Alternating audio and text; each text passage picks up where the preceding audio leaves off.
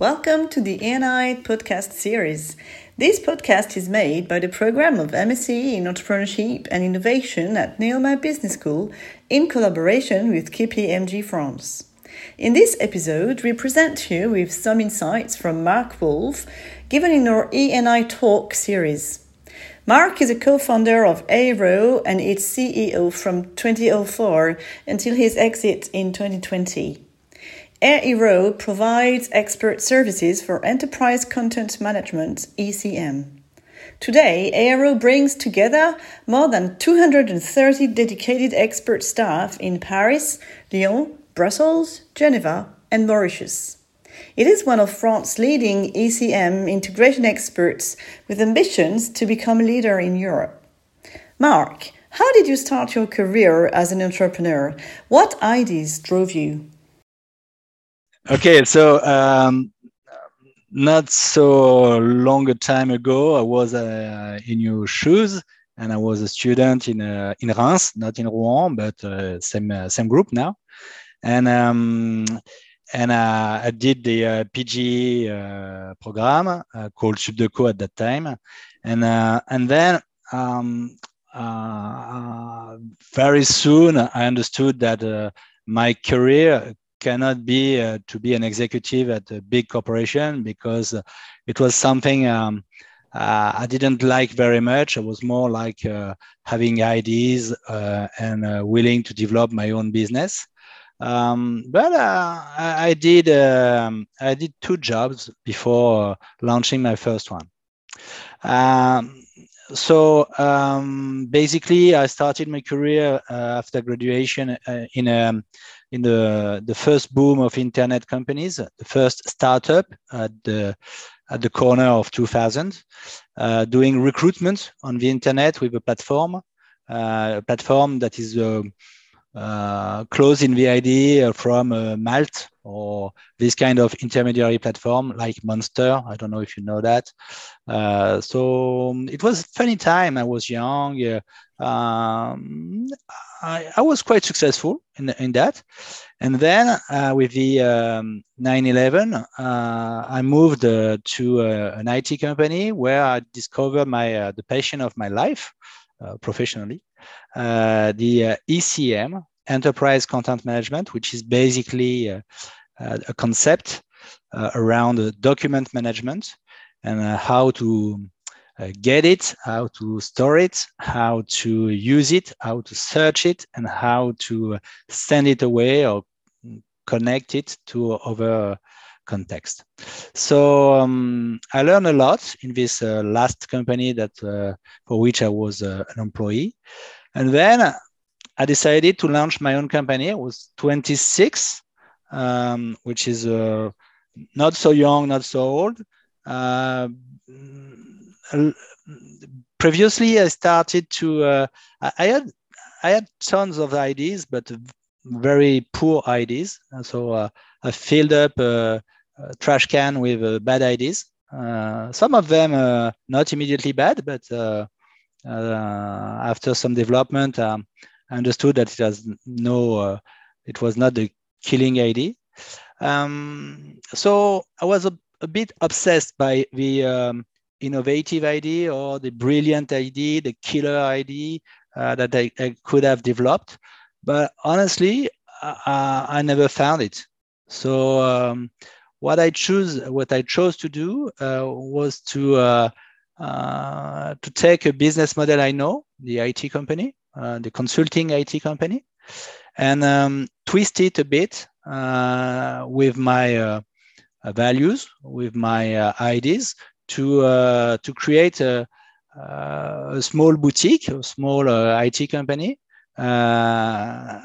that could that could have some that could have a, position, a success on a, a, niche market. I was not interested into the um, the general business. I was interested more in uh, the niche, and the niche I know was ECM. So um, basically, uh, uh, um, I asked my boss at that time to uh, fire me. Uh, it was the beginning of the loi Dutreil in France. So we, you, at that time, you could be uh, unemployed, but not searching for a job, unemployed with permission to launch a, a business and uh, to be uh, to be uh, paid by the welfare for doing that. So yes, uh, I did it, and um, and this is a, a, picture of me that time. Um, it, it, was hard to believe in uh, the project and in me. no money, no network, um, uh, uh, the start of an expertise. Um, I was quite young. Um, it, it, yeah, it, was something I, um, I turned myself uh, thinking about uh, what is the risk. Um, you know, you sometimes you evaluate situation and you you think, oh, what is the risk not to do something, or what is the risk to do something. At 26, um, I don't have any uh, uh, wife, kids, loan, mortgage. Uh, I was on my own. So even if I fail in my project, no big deal. I, I could be uh, valuable for any company that uh, would like to hire uh, a sales person with an extra experience of founding his own business. So I say, okay, I bring on board a, a friend of mine, like me, um, unemployed. And we started at two uh, people, uh, a very small company called AEROW. Our student asks, at the beginning you said you don't think you had a big ID, but when I saw your business on your website, I don't think it's not a big ID. So what do you mean by big ID? At, at 20, uh, I was really like um, uh, searching the the, the super concept, the, uh, the, the bright idea, the things that nobody did before that, that could uh, make me successful and rich, okay, to sum up. Uh, but this super concept, this super idea, uh, you can search your whole life without finding in one. Uh, or you can find one before it's the right timing or after the right timing. So uh, what I wanted to say as an introduction is that uh, um, if you want to, uh, to be an entrepreneur, you can be an entrepreneur without any big idea. You can be an entrepreneur by taking a model and twisting it, doing it your way. And, and if you do a, a good execution, you can be successful with that. And, and honestly, uh, uh, 200 people is, is a nice success, but uh, I know people that they, uh, I, I met some a few years ago, a few years back, uh, I met two guys. They founded a company uh, delivering uh, apps, uh, mobile app for uh, uh, for iPhone, and, and, and, they created 200 positions in, in less than one year and a half. It took me 15 years. So you can imagine that how successful they are compared to me. You, you, see my point? So the, the, the thing is that um, creating is a, is is more uh, a thing that you need to work on every day and see how it it, it evolves uh, with uh, ideas coming from the outside inside with uh, with opportunities that you take that you don't take uh, mistakes that you do you don't do and so on and uh, little by little you can create something new um, but um, you don't need the, especially the, the big uh, the big new concept the big new idea. A lot of companies exist and are successful without any uh, uh, new concept or new big idea.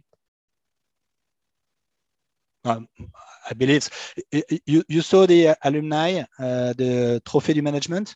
Uh, you saw that the, the most successful entrepreneur this year is Fanny Moizant for Vestiaire Collective. You, you, you saw yes. that or not? Yes, I saw that. Yeah, okay. So uh, Fanny was in, a, uh, in, I guess, was my first year when I was third year uh, at school, okay? And I can tell you something.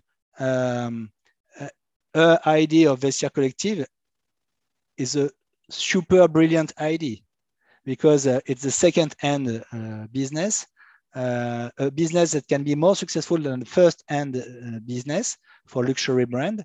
And she created something amazing. That's a big idea. That, that's why she, she is valued 1.7 billion dollar uh, nowadays because it's a brilliant idea with a super execution, with the ability to raise the money she needed to. Uh, it's super bright, but this is super rare.